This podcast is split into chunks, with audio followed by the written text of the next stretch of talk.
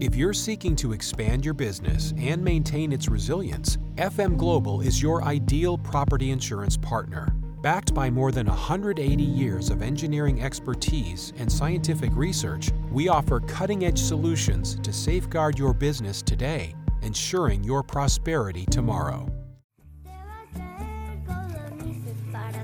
Cuando piensas en una nana, se te viene una suave e hipnótica melodía a la cabeza. Pero fíjate en las letras. Si el negro no se duerme, viene el diablo blanco y ¡zas! te come la patita. ¿Qué grado de desesperación hay que alcanzar para componer semejantes canciones amenazando a tu hijo para lograr que se duerma? La privación de sueño es una tortura conocida desde los albores de la humanidad. No dormir bien cambia el humor y el carácter. Hace tambalear los cimientos de la pareja más estable y genera discusiones hasta por el color de la taza del café, que por otra parte se convierte en el mejor aliado para la supervivencia personal. Si tienes un bebé trampa, no llegarás nunca a entenderlo. Qué suerte la tuya. Pero si has sufrido noches en vela, si te conoces todas las frecuencias de ruido blanco y tu compañero fiel ha sido el extractor de la cocina, si sabes depositar a tu bebé en la cuna como si de una bomba a punto de explotar se tratara y tienes la capacidad de alcanzar la fase REM a los 5 minutos de quedarte dormido, seguro que has pasado noches en vela componiendo todo tipo de nanas amenazantes. En todas las culturas cantamos nanas. La música que acompaña el inicio del sueño forma parte de nuestro folclore. Es el primer contacto de los bebés con la música y el amor, pero también con las angustias y nuestros miedos ancestrales. Hay un libro precioso titulado Las más bellas nanas del mundo. No olvidaré nunca sus melodías porque me acompañaron en los primeros meses de crianza. Con ese libro me picó la curiosidad sobre las nanas y aprendí que la rorró es una canción de cuna de origen bereber que se ha extendido a muchos países hispanohablantes. Recordarás la voz de María Elena Walsh en Argentina o su amiga Rosa León en España. Y ahora podéis escuchar una versión más moderna de Nati Peluso. Las nanas de la cebolla de Miguel Hernández en mi cabeza suenan con la voz de Serrat. Con la famosa Ya que sueño no tenéis de Mary Poppins, puse a prueba la efectividad de la psicología inversa, pero quizá solo sirve cuando la que canta es Julie Andrews.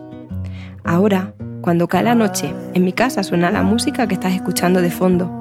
Es un precioso disco de nanas, de Billy Boom Band, a quienes damos las gracias por prestarnos banda sonora para este capítulo. En diciembre de 1928, en la residencia de estudiantes, Lorca deleitó a sus oyentes con una hermosa conferencia que versaba sobre nanas infantiles.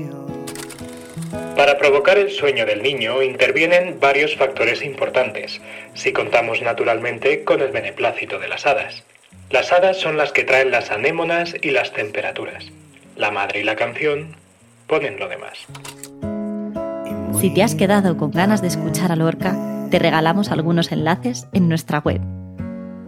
No nos engañemos, las hadas y las soluciones mágicas para que los niños duerman no existen. Pero con este capítulo queremos ayudaros a encontrar esas anémonas y temperaturas que nos facilitan a todos el encuentro con Morfeo.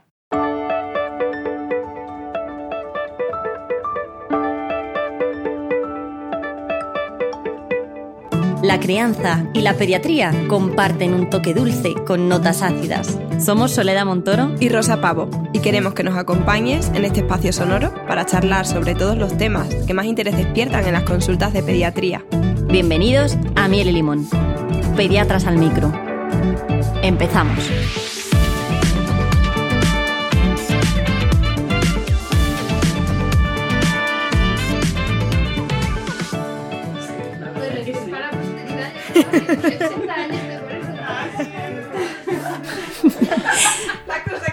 Probando, probando. Venga. Realmente estamos ante uno de nuestros capítulos más difíciles hasta la fecha, también más demandados porque nos han escrito varias veces. Y hemos pensado que la mejor forma de afrontar el reto era buscar refuerzos. Así que hemos preparado un café, hemos comprado un panetone. Delicioso. y nos hemos rodeado pues, de la mejor compañía posible. Sí, sus voces os van a resultar conocidas si, si sois oyentes del podcast y si no, pues les animamos a, que, que vayan un poquito para atrás, eso es, y las escuchen porque son episodios que merecen la pena. Eh, estamos con Carlota, con Marta y con Raquel. Las tres son grandes pediatras, son muy buenas amigas, eh, tan amigas que, les hemos hecho, vamos, o sea, les hemos engañado totalmente para venir a hablar de uno de los temas más complicados eh, de, la crianza y además es que son madres, entonces yo creo que nos van a poder dar eh, muchos, muchos puntos de vista. Muchas gracias. ¿Qué tal? ¿Habéis dormido esta noche? Estamos muy nerviosas, no hemos dormido del todo bien. Muchas gracias a vosotros por invitarnos. Habíamos pensado en cómo hacer este capítulo de, diferentes formas y, sobre todo queríamos que, fuera algo pues honesto y auténtico, porque nosotras hemos tenido dificultades con el sueño, con el nuestro propio también y con el de nuestros hijos. Pero precisamente por eso pensamos que conversar desde nuestra propia experiencia pues puede resultar más útil y también reconfortante a quien nos escuche. Que quede claro que ninguna somos expertas en sueño, pero eh, bueno, nos lo hemos preparado, hemos estudiado, tenemos aquí todos nuestros apuntes y nuestros libros y contadnos, ¿alguna habéis descubierto alguna solución mágica estudiando el tema para el capítulo, chicas? claramente no.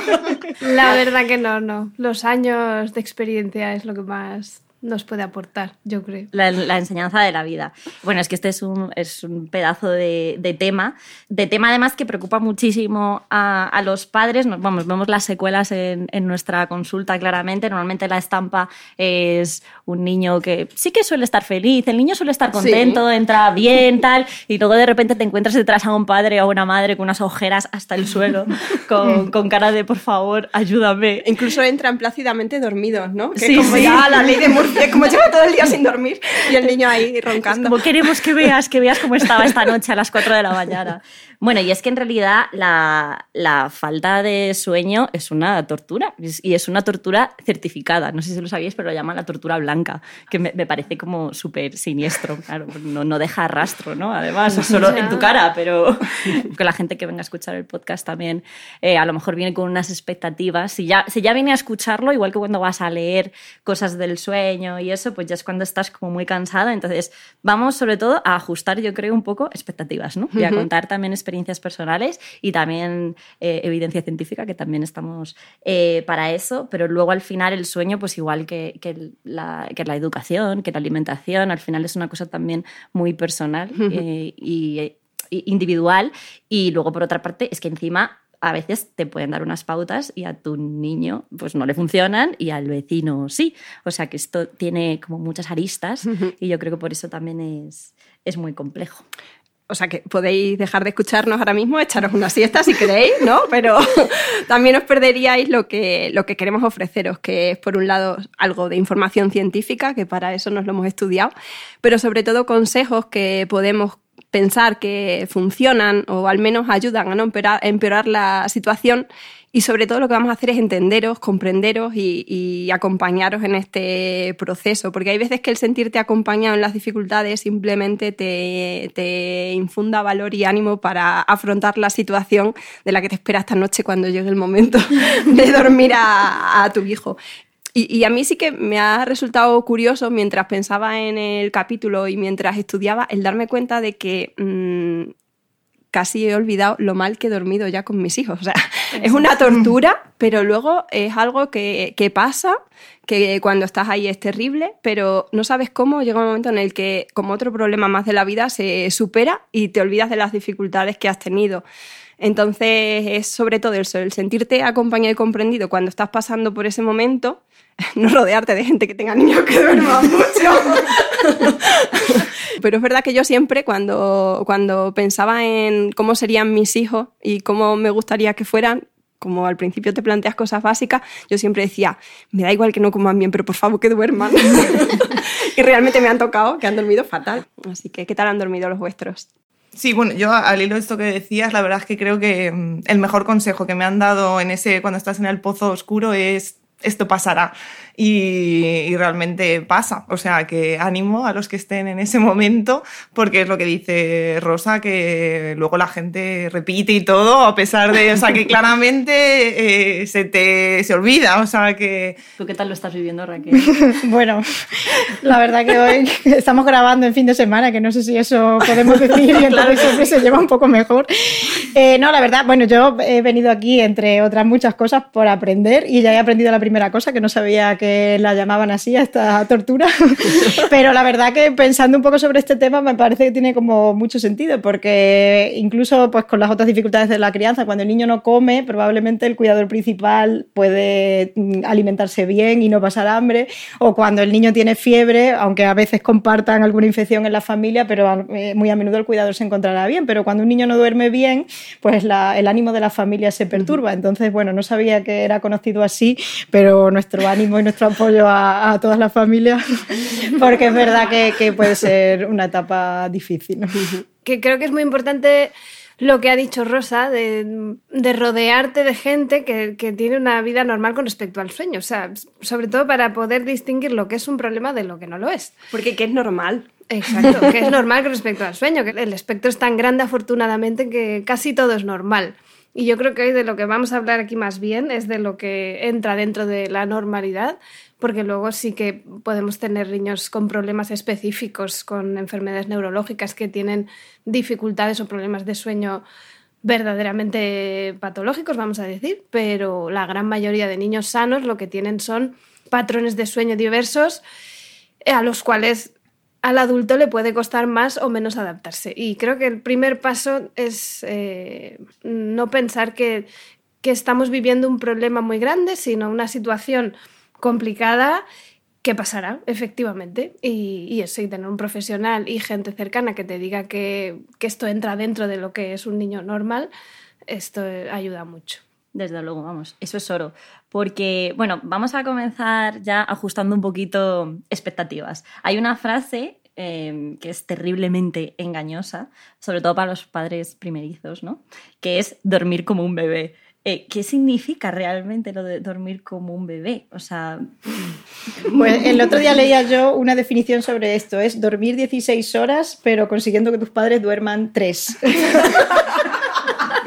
Eso es dormir como un bebé. O sea, dormir mucho, pero muy entrecortadamente y, pues probablemente entrando en conflicto con el patrón de sueño del adulto. Y yo creo que eso también viene de cuando los ves dormir. O sea, aunque sea media hora, no importa, pero tú lo estás mirando y dices, madre mía, qué maravilla qué gusto de, verlo qué dormir, qué, mm. paz. Y creo que más esa expresión viene de ahí que de que verdaderamente duerma mucho y bla, bla. Es que realmente cuando los ves así dormidos, vuelves a quererlos, ¿no? Porque media hora antes quizás no los querías tanto y estabas a punto ya de, de regalárselo un ratito al vecino a ver si acaso conseguía lo que tú no, no estabas siendo capaz de hacer, que es dormirlo. El problema fundamental precisamente es que muchas familias acuden a la consulta diciendo es que no duerme, ¿no? Y yo hay una cosa que a lo largo del tiempo he dejado de hacer, es preguntarle cuántas horas duerme, porque creo que es mucho más sensato preguntar qué tal duerme, ¿no? Un poco por lo que decía antes Sole, porque muchas veces vemos bebés que están bien, que están felices, que se están desarrollando bien, que crecen bien, y es raro que ese niño tenga un problema de sueño, aunque sus padres estén pasando dificultades en, el sueño. Pero ¿sabemos cuántas horas tiene que dormir un bebé? ¿Alguien tiene el dato? Realmente eh, hay una variabilidad muy grande, como ha dicho antes Carlota, entre los patrones del sueño de los niños y, de hecho yo creo que ya la tendencia, o sea, si tú buscas por internet probablemente hay unas tablas muy bonitas de cuántos meses tiene que dormir tanto, con tantos meses tanto.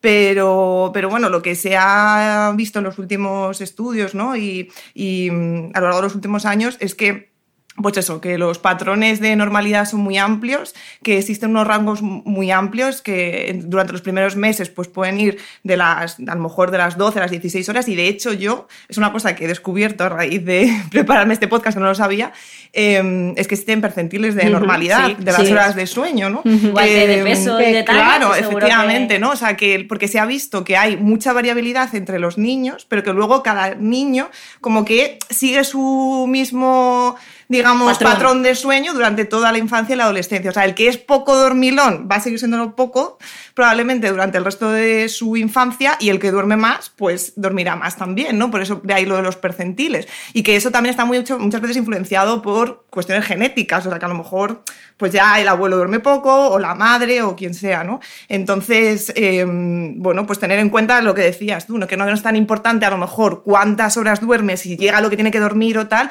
sino cómo está ese niño cuando está despierto, ¿no? Que eso es lo que nos va a dar la idea de si está creciendo bien, si está contento, si, si está sano, ¿no?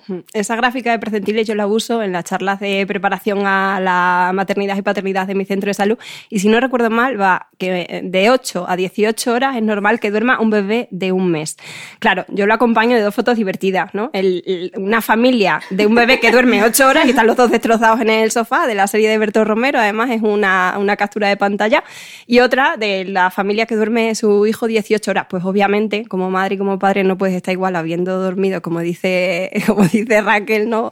8 horas que 18, o sea, se comporte, se comporte tu hijo de una forma o, de otra. Por eso es importante eh, que recalquemos esto, que no todos los bebés duermen como salen en los anuncios de la televisión, ¿no? Exacto, los anuncios de pañales, que solamente se despiertan porque están mojaditos, es, mentira, es una mentira cochina. Yo llegué a probar diferentes marcas de pañales, que si de tela normales, más absorbente. Yo cambié colchón también. Bueno, y luego yo creo que también es importante que la gente, y esto sí que es más científico, que conozca cómo es el sueño un poco normal de un bebé pequeño, ¿no? Porque muchas veces vienen los padres diciendo, es que no, no duerme nada, nada, nada nada, mm, Bueno, es que realmente lo que hacen es que duermen como a poquitos, ¿no? Tienen ciclos de sueño cortos y luego y relativamente frecuentes. Pero claro, al final ah, hablábamos, ¿no? Eh, que tiene, hay dos fases, una, una fase que llaman como de sueño activo, que es cuando el niño justo se está durmiendo, que sería como la fase un poco de sueño eh, REM en el adulto, Em, que además hace como muchas muecas, como que sonríe y hay veces que la gente incluso eso lo cree que está medio despierto y los coge y ahí no hay que molestar a los niños. O sea, esto sí que lo podemos decir, esto es una cosa que se puede... Y que está bien aprenderla porque quizás en tu ansia de que el niño se duerma, eh, lo notas un poco incómodo porque hace muecas o sonidos y lo que pretendes es que para que se duerma antes lo coges, lo acunas y realmente estás entorpeciendo ese, ese inicio de la formación de la arquitectura del sueño de, de ese bebé, ¿no? Que el que haga movimientos no significa que esté incómodo, sino que significa que su sueño está empezando a construirse. Entonces, eh, Y esto dura más o menos como unos 30-40 minutos, ¿no? Más o menos. Y luego ya pues tienes la fase de sueño como más profunda, que, que es lo que decíamos a lo mejor, ¿no? Lo de dormir como, como un bebé cuando lo ves ahí súper súper tranquilito. Y luego, luego, por otra parte también pues claro, que no duermen solamente, mira, ya está ahí la pequeña. Es que no le hemos dicho que tenemos, tenemos, otra acompañante, otra, colaboradora. Está Lucia que está durmiendo bastante bien porque ha pasado mala noche, parece. Sí, la pobre está en su momento catarro, bronquiolitis leve, que no tenga ningún acceso de tos aquí que nos interrumpa. Esa es otra, otra dificultad, ¿no? Ya que lo decimos. O sea, muchas veces las familias se quejan de que no duermen por la noche que duermen más durante el día que por la noche. Claro, los bebés no se adaptan a nuestro ritmo no saben que trabajamos, no saben que tenemos una serie de cosas que hacer, que nos gusta más dormir de noche, ¿no? Porque su ritmo no es circadiano, sino ultradiano, ¿no? ¿Alguien se ha estudiado un poco el tema de los ritmos de los bebés? Nosotros tenemos un ritmo circadiano que se reparte, ¿no? A lo largo del día de todos los procesos metabólicos y tal. Y en el caso de los niños, bueno, de los lactantes pequeñitos, sobre todo los primeros cuatro meses, que es ultradiano este, pues son ciclos que se repiten cada dos, tres horas más o menos. En vez de ser ¿no? de 24 horas, pues cada dos, tres horas necesitan alimentarse, luego después viene el periodo de descanso, que duermen y tal. Y entonces, claro, eso choca mm, totalmente con nuestro ritmo de vida y nuestras necesidades, ¿no? Y puede ser ahí un poco el primer conflicto. Pero los primeros, durante los primeros cuatro meses eh, es importante pues eso, asumir de que, que, esto va a ser así, que básicamente lo que tenemos que hacer es observar cómo es nuestro niño y acompañarlo y no intentar forzar cosas, que es muy importante los primeros cuatro meses, no forzar ciertos hábitos, rutinas o, en fin, como no ayuda en exceso a los niños a tienen que dormir de esta forma o tal, porque se ha visto que eso puede ser contraproducente después. Y creo que fue uno de los errores que nosotros cometimos con nuestro primer hijo. No vale fustigarse, ¿eh? O sea, claramente. Porque, mm, bueno, eso, que, que es cuando se está, digamos, eh, la arquitectura del sueño ahí configurando y lo normal es que luego poco a poco ese- esos eh, ritmos se produzcan cada más tiempo, o sea, que se alarguen sobre todo durante la noche y en vez de ser cada dos, tres horas, pues con suerte puedan ser cuatro, cinco, pero bueno, eso ya... O sea, como de mensaje cada- no hay que enseñar a los niños a dormir. Fundamentalmente, sobre todo esos primeros cuatro o seis meses, yo creo. Luego ya, ya podemos meternos en otras historias, pero los primeros meses... Sí, a mí me ha gustado ese mensaje que además también había leído. Eh, no hay que enseñar a un recién nacido a dormir, el feto ya duerme y entonces probablemente lo que tenemos que hacer es respetar un poco cuáles son sus ciclos. En los primeros meses probablemente mientras estamos con nuestras bajas maternales y paternales nos es más fácil respetarlo. No sé si a vosotros os ha pasado, yo he sido más consciente con el reloj en mano de cuando se despierta y de cuando se duerme, cuando yo he tenido más presión por, por, por mis propios horarios y, y por los compromisos de trabajo. Entonces, bueno, pues yo creo que pasa que, que nos incorporamos muchas veces antes de que termine de madurar, eh, como decía Marta, pues eh, el neurodesarrollo del bebé en cuanto al sueño y entonces es cuando más impacta probablemente en nuestras vidas. De hecho, María Berrozpe, que es una de las autoras que, que hemos estado leyendo, siempre dice en diferentes foros que las mujeres de las tribus africanas no tienen problemas eh, con el sueño de sus hijos, ¿no? Ni ellas tampoco. Sí, Por eso. sí, yo eh, a raíz de eso también he escuchado, bueno, creo que fue a Gonzalo Pin, que decía que en aquellos países en los que las bajas maternales son más largas, pues se ha visto que, mm, que de alguna manera el sueño, el patrón de sueño de los niños se acopla más fácil y más rápido al de la familia que en nuestro caso, que claro, es tú tienes que incorporar justo cuando, eh, en torno ahí a los seis meses, que es también una etapa un poco crítica, ¿no? Porque el sueño se hace más complejo, tiene más despertares y, muchas, yo creo que gran parte de los problemas del sueño, no de los niños, sino de la familia, de los padres, están condicionados por, bueno, por nuestro ritmo de, de trabajo y, y por nuestras condiciones socioculturales, vaya. Y yo una cosa que veo que puede dificultar el sueño en estos primeros cuatro meses es eh, negar o intentar evitar esta necesidad de contacto que tienen los bebés. Entonces ahí si vas un poco a contracorrientes cuando puede surgir es que no duerme nada porque lo dejo y a los 20 minutos se despierta. Lo La cuna de pinchos, La la cuna de, pinchos, cuna de pinchos. Efectivamente. Entonces, o sea, creo que sí hay que conocer dos, tres cositas de lo que necesita un bebé en sus primeros meses para no estar dándote contra el muro continuamente. Porque con respecto a que duerme mejor por el día, mi impresión muchas veces en consulta es que por el día nos es más fácil atender el sueño sí. del bebé porque con más facilidad lo llevamos encima, en la mochila, estamos en brazos, se lo pasa, si están los abuelos, no se va. Si le hace falta contacto, es un bebé de mucho contacto, pues va pasando de brazos en brazos. Pero claro, llega la noche y tú, tu expectativa puede ser que el bebé duerma en su cuna mientras tú descansas en tu cama y cuando no, no es así, entonces las noches empiezan a ser complicadas. Hacemos un pequeño paréntesis para recordarte que puedes apoyar este proyecto de diferentes maneras. Suscríbete en tu plataforma de podcast favorita para no perderte ningún capítulo. Síguenos en redes sociales. Comparte con tus amigos. También nos puedes apoyar económicamente para mejorar el proyecto, colaborando a través de Coffee, Patreon o PayPal. Tu apoyo es necesario. Estoy más en mielelimonpediatras.com. Seguro que ahora mismo a algunos de nuestros oyentes eh, les está apareciendo en la mente el tema del colecho. Mm, Carlota, ¿tú qué opinas? ¿Colecho sí, colecho no, colecho indiferente? Pues yo creo que, que lo ideal sería no tener una expectativa muy concreta, saber que es posible que tu bebé lo necesite. Si tú lo deseas desde un inicio, fantástico, porque lo puedes disfrutar un montón. Si no lo deseas desde el inicio, pues bueno, mantenerte abierto porque es posible que sea una fase necesaria para que todos descanséis, eh, pues estar abiertos. Si el bebé duerme bien separado y tú duermes mejor separado o separada, pues estupendo, pero si no, mmm, no lo tomaría como un fracaso, porque al final es un poco la sensación que te queda de mi bebé no duerme bien, pero ¿por qué? Porque no ha seguido los patrones que tú creías que debería seguir para dormir bien. Entonces, tú querías dormir separado, pero finalmente dormís juntos y estáis todos felices, estupendo. Ya llegará una fase un poquito posterior en la cual puedes iniciar ese despegamiento y, y empezar a dormir a, a, ratitos más separados. Saldrá antes o después que, que, somos mamíferos, que somos primates, que biológicamente hemos sobrevivido como especie gracias a que los bebés han dependido en gran medida de sus madres, fundamentalmente en los primeros meses de vida. Llevamos muchos años de evolución, pero desde hace muy poquito tiempo nos hemos incorporado al mercado laboral, ¿no? También. Entonces, al final, nuestras criaturas nos necesitan para comer y probablemente también para dormir. O sea que biológicamente venimos preparados para que la mejor cuna pues sean nuestros padres, ¿no? En cierto modo. Y en realidad, si lo piensas, es que es evolutivo, ¿no? O sea, los niños se despiertan para comer, como ha dicho Marta, además como tienen el estómago muy chiquitín, pues tienen que despertarse cada X tiempo cuando son muy bebés, cuando son muy pequeños.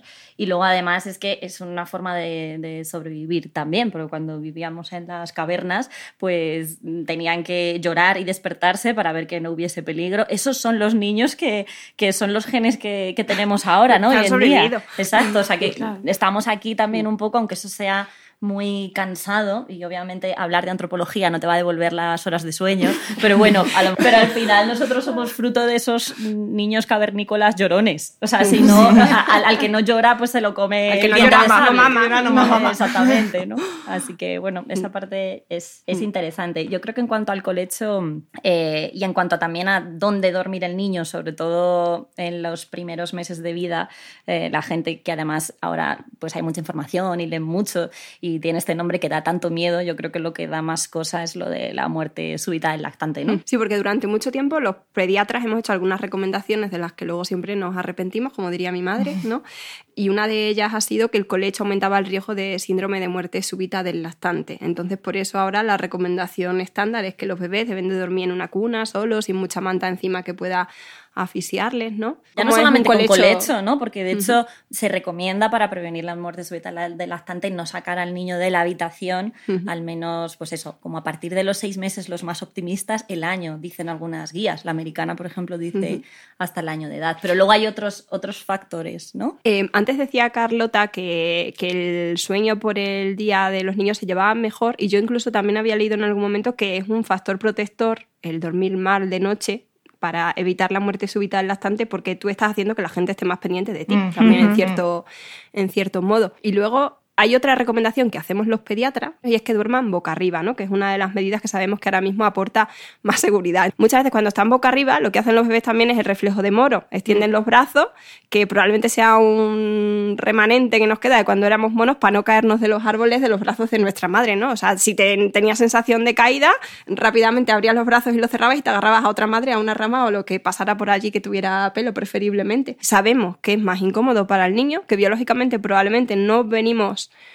eh, preparados para dormir boca arriba, porque yo creo que la mayor parte de los adultos ni siquiera duermen boca arriba porque es más incómodo, pero sabemos que es suficientemente pesada eh, la recomendación como para hacerlo, aunque suframos porque los niños duerman peor. Sí, yo esto. creo que es importante porque uh -huh. es de las recomendaciones que sí que se ha visto uh -huh. un poco de manera preventiva que ha salvado como más vidas en ese sentido. O sea, que eso yo creo que sí que es importante que la gente lo sepa. Es más incómodo, pero a dormir boca arriba. Efectivamente. Con lecho seguro, primero los padres en condiciones óptimas, vamos a decir. O sea, cansancio va a haber, pero si alguno de los padres, sobre todo el padre, tiene un cansancio extremo, está muy cansado y puede tener un sueño excesivamente profundo, quizás un poquito separado. La madre en general, por mucha, muy cansada que esté, mm, pues tiene las hormonas que le dan el radar y se va a despertar.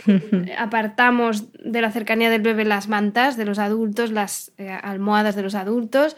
Al bebé lo tapamos o le ponemos un pijama y ya está, o le tapamos muy, con algo muy ligerito hasta la cintura o así. O los saquitos, que son bastante cómodos, ¿no? Los sí. sacos para que no Estos se saquitos tapen. que no tienen mangas y que están, sí. Esto es muy cómodo. Si eres capaz de meterle en un saquito de ese tipo. Permitidme la puntualización. ¿Más cosas? No, luego también es importante ¿no? evitar, bueno, lo que, había, lo que has hablado tú de que estén en situaciones, pues situaciones, evitar situaciones de alcoholismo, tabaquismo, ¿no? Se ha relacionado también el tabaco, sobre todo con el síndrome de muerte súbita del lactante, o sea que, vamos, que yo creo que es importante, si alguien va a hacer colecho, que sepa las condiciones en las que se debe hacer de forma segura.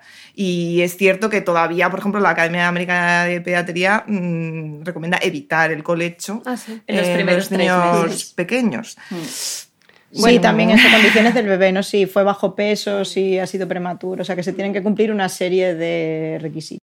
Quitar mantas, quitar todos los peluches un poco innecesarios Mm. que te acaban O sea, de regalar cuando, cuando el bebé tiene un mes, ¿no? Que en la cuna solo tiene que estar el niño, básicamente, ¿no? El bebé. Eso es. Y luego, pues bueno, hay, hay algunas cunas de estas tipos Sidecar y tal, que no sé qué opinión tenéis de las cunas de colecho.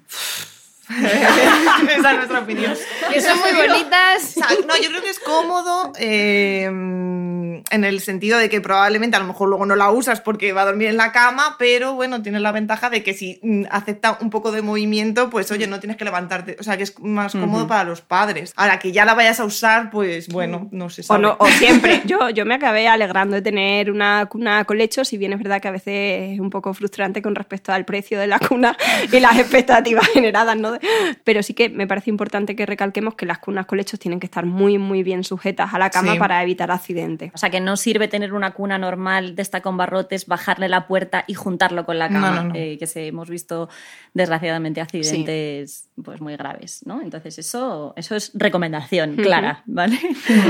Bueno, a raíz un poco de lo que decía Rosa, ¿no? De que los pediatras a veces hemos, he- mm, hemos provocado daño, por así decirlo, pues sí que es cierto que preparando también el, el podcast he leído algunos textos de pediatras, eh, sobre todo pues de finales del siglo XIX, principios del siglo XX, de manuales, ¿no? De cómo hay que educar a los niños y tal. Bueno, que me han llamado bastante la atención, ¿no? Porque, eh, y yo creo que a raíz de eso es donde viene un poco de esos barros, vienen estos lodos, ¿no? O sea, eh, que eran muy estrictos y todavía, bueno, mm, hemos recogido un poco de ola de todo eso con el tema de que, bueno, el niño a partir de los seis meses tiene que dormir solo. Tiene que dormir solo y ya no es en su cuna, sino incluso en otra habitación, ¿no? Y eso no sé hasta qué punto de dónde viene. O sea, realmente yo creo que no hay un animal en la naturaleza mm, que nazca más desvalido que un ser humano. O sea, y ya hemos superado un poco esto de lo de que nos acostumbran a los brazos, aunque todavía hay mucha gente, ¿no? Que te dice, uy, se va a acostumbrar, se va a acostumbrar, pero ¿qué es lo que necesita, no? O sea, un bebé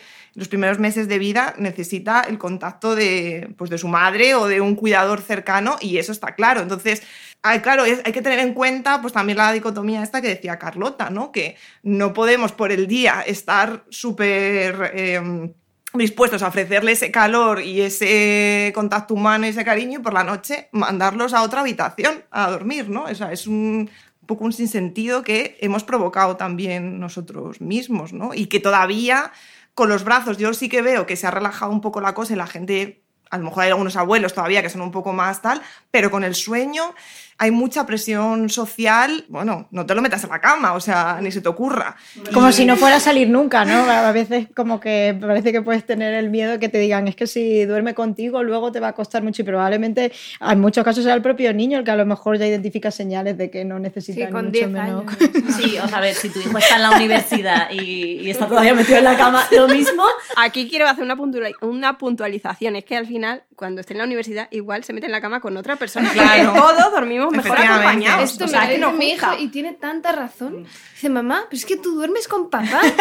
¿Por qué tengo que dormir yo solo? Tengo miedo. Efectivamente. Es que Realmente es, es un sinsentido absolutamente. Mis hijos duermen juntos y duermen fenomenal. Y se acarician por la noche, súper bonito. Bueno, es que en realidad el, el sueño solitario también es una enseñanza de nuestra sociedad. Por eso Sí, lo esto- que hemos dicho antes, ¿no? En otras culturas eh, pues duermen un poco todos juntos, incluso ya de bien mayores y, y están tan contentos. O sea, Fijaos que eh, a lo mejor a veces pensamos en la cultura japonesa como una cultura fría o distante. Y mm, Juno, que es un amigo japonés que tenemos, me sorprendió un día que me dijo que ellos dormían habitualmente en la habitación de los padres hasta los cuatro años aproximadamente. O sea, que hay otras culturas mm, de países civilizados donde eh, prevalece el sueño en familia. Y hay muchas familias, probablemente en nuestra sociedad, que duermen juntos y ahí, por ahorrarse comentarios ajenos, a lo mejor ni siquiera nos lo cuentan, ¿no? O sea, solamente iba a decir que como otra recomendación que podemos dar es cama de 1,50, si te cabe en la habitación. Hombre, y un 80, ¿no? Y de 1,80, sí. puede, O sea, pero también. que no de 1,35. Quiero decir, si tienes que elegir, vas a cambiar el colchón o lo que sea, tú tira lo grande, ¿eh? tira lo grande por si acaso, luego ya se verá. No, yo creo que otro de los mitos del colecho que sí que podemos desterrar ya es que, eh, los, ni- que los niños, ¿no? Que duermen con sus padres hasta, bueno, hasta que los padres o los niños decidan, que luego, bueno, son más dependientes o tienen un apego más inseguro o tienen problemas psicológicos, incluso emocionales, y eso, pues claramente ya se ha visto que no es así. De hecho, es todo lo contrario. Parece que son más independientes, ¿no? Y se hace un apego mejor si, si, si han estado incluso hasta durmiendo contigo. O sea que. A mí lo que me parece importante es que la familia duerma bien, porque si Mm, yo también. por decir quiero que mis hijos hagan colecho conmigo, voy a dormir mal, que por ejemplo ha sido mi caso, pues llegó un momento en el que decidí que no quería seguir haciendo colecho porque el niño dormiría fenomenal, pero yo no dormía nada. Entonces llega un momento en el que cada familia tiene que decidir cómo quiere ser su modelo. Hay una respuesta a cuándo y cómo sacamos a los niños eh, a su habitación a dormir. Pues yo básicamente lo baso en, en la necesidad expresada de la propia familia. Si tiene una necesidad de sacarlo, por motivo X, es verdad que hay madres, por ejemplo, que, que no terminan de descansar bien escuchando al bebé dentro de la habitación, porque están tan pendientes, tan alerta, que no terminan de dormir. En ese caso, una sugerencia que yo hago, que creo que tiene algún sentido, aunque no sé si tiene una evidencia científica fuerte, es que a partir de en torno a los nueve meses, que es cuando aparece la ansiedad por separación, puede ser un poquito más difícil que si lo haces un poco antes. O sea, que igual a los siete meses, ocho es más fácil que a los nueve, diez, si tú tienes claro que, que quieres que duerma fuera de la habitación. Y si no, pues no hay ninguna edad y es en el momento que sea que se presente como una necesidad para una de las dos partes. Yo he visto también niños que duermen mejor fuera de la habitación porque tienen un sueño ligero y se despiertan con cualquier movimiento de los padres. Y es, todo esto puede suceder, por eso también es cuestión de probar. Que tampoco pasa nada, vas para adelante, vas para atrás, no pasa nada. Lo has sacado, lo vuelves a meter. Sí, que, y que y además puede haber también un poco altibajos. Si nos pasa a Sí, nosotros, exacto. a veces, ¿no? Si nos dormimos más preocupados o tenemos etapas en las que estamos durmiendo peor por X cosas, pues los niños Así, igual. es- a lo esto mejor. sí es una cosa que genera mucha angustia cuando digamos que has hecho como un avance, has llegado a cierto punto y de repente se pone malito, boom. Y vas marcha atrás como si muriéramos marcha atrás tres meses. Y ahí, en, en general, fruto del cansancio, porque claro, todo esto que estamos hablando no sería un problema, evidentemente, si no fuera porque estamos mal, porque no hemos descansado. Pero claro, fruto del cansancio, está enfermo y ha empezado a dormir como cuando hace tres meses, esto suele sentar muy mal. Y en general ahí eh, también hay que tranquilizar porque eso suele volver a su ser una vez que, bueno, pueden pasar algunas semanas, pero vamos, que suele volver. Aquí vamos a hacer una pausa. La charla duró bastante tiempo porque estábamos muy a gusto, pero para asimilar la información lo vamos a dejar aquí y te esperamos en la segunda parte en el próximo episodio.